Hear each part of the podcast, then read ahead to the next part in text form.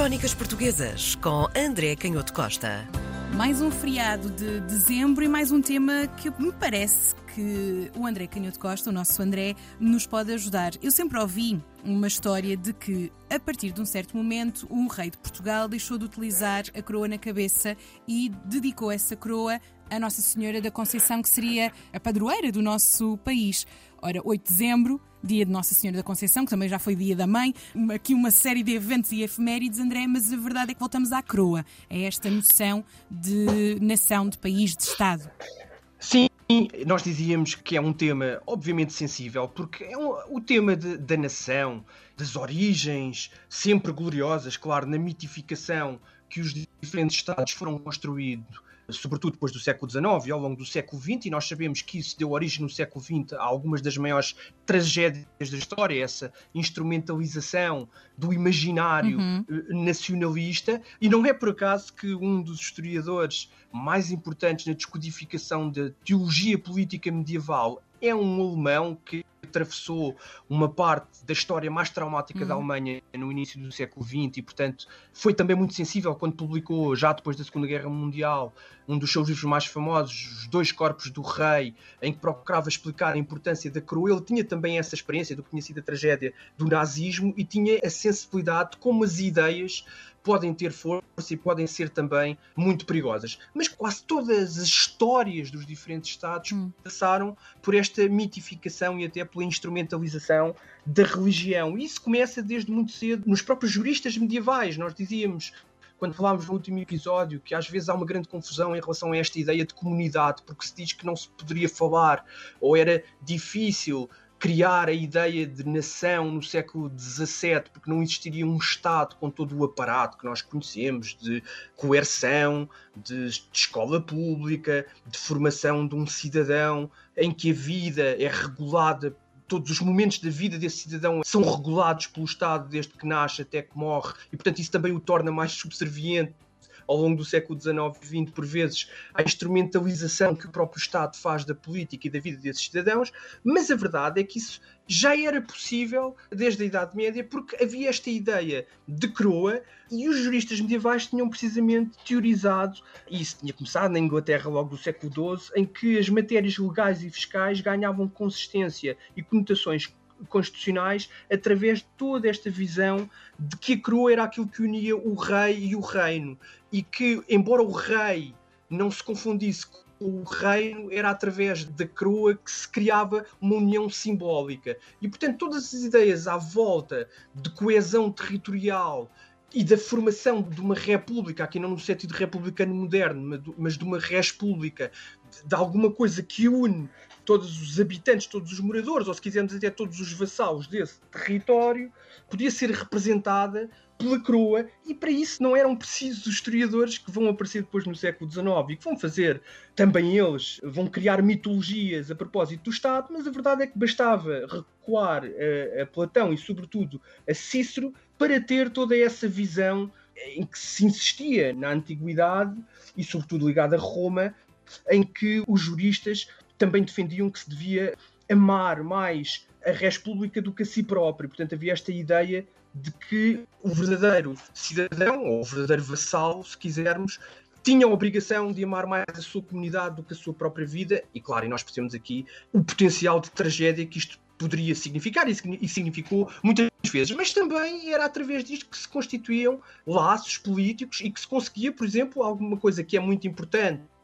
e que não é por acaso, tu falavas deste exemplo da coroação da imagem de, de Nossa Senhora uhum. e acontece num momento em que há uma guerra, há uma guerra de fronteira Sim. e mais do que isso, não é também por acaso que todas estas coisas depois se unificam, é na coroa que também se acaba por simbolizar estes deveres dos diferentes vassalos uhum. com a comunidade, sobretudo nesse momento muito traumático e muito delicado para estas unidades políticas do século XVII, que era a negociação dos impostos. E nessa altura, depois de 1640, era preciso pagar uma guerra, financiar uma guerra, e vai ser um imposto muito famoso, a décima, que é um imposto muito mais abrangente do que tinham sido os diferentes impostos ao longo dos séculos anteriores da monarquia portuguesa, e mesmo no período de integração no governo espanhol, e, portanto, sob o governo dos Filipes, mas lá está essa fiscalidade que é agora, se calhar, muito mais abrangente e muito mais exigente, mas ela parece revestida desta dimensão sagrada que une a comunidade na salvação do território, nessa guerra de fronteira. Pois os historiadores, então, são hoje mais ou menos consensuais em dizer que é precisamente nesta dimensão da fiscalidade que se explica, mais do que nos tais interesses contraditórios e também na negociação dos impostos, vão ocorrer, claro, interesses contraditórios entre os diferentes grupos e consoante a decisão de desenhar o imposto conforme atinge mais uns ou outros, tal como acontece hoje em dia, claro que vão ocorrer interesses contraditórios e claro que os pobres vão apontar para as elites económicas e querem tributos sobre a riqueza, ou pelo menos que repartam a carga fiscal com mais igualdade. Claro que a Igreja vai insistir nos seus privilégios fiscais e isto já acontece antes de 1640 e vai ser muito importante para a tal ruptura com a monarquia espanhola e com os Filipes, precisamente porque, apesar dos diferentes interesses dos grupos, como eu dizia, e de todos eles terem os seus objetivos fiscais, os conselhos também querem impostos diferentes, as, tais, as famosas pintas que eles próprios decidem, são os homens das câmaras a repartir quem paga o quê, mas a verdade é que é nesta unidade e nesta ruptura com o governo espanhol, que ainda por cima nos últimos anos, nos anos 1620, 30, tinha sido muito violento na tentativa de reformas fiscais, porque queria pagar a sua própria guerra, a independência de Portugal em 1640 vinga sobretudo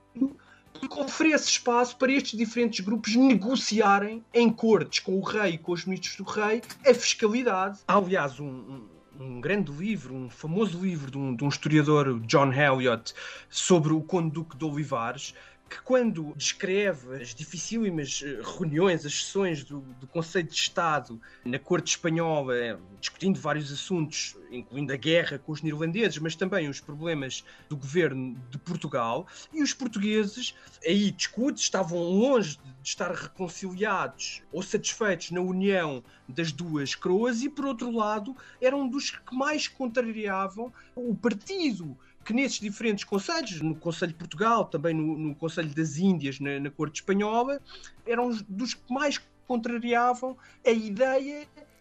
de que era necessário ao governo de Espanha, do rei de Espanha, negociar a paz com os neerlandeses, precisamente porque interessava aos diferentes grupos em Portugal e aos diferentes negócios uma vasta quantidade de gente com interesses ultramarinos que a guerra continuasse entre neerlandeses e espanhóis, porque isso beneficiava Portugal e havia a percepção de que assim que fosse estabelecida uma paz, tanto espanhóis estariam mais dispostos para eventualmente reprimir uma revolta da independência, como veio a ocorrer em 1640 em Portugal, como os neerlandeses também teriam mais recursos para atacar territórios da coroa de Portugal, fosse na Ásia, fosse no Atlântico, no norte do Brasil. Não é por acaso que esta união, apesar, voltamos a sublinhar, de diferentes interesses, da tal teoria dos compósitos, das diferentes soberanias políticas que constituíam estas monarquias antigas, dos diferentes interesses sociais, apesar de não, não existir a ideia de Estado,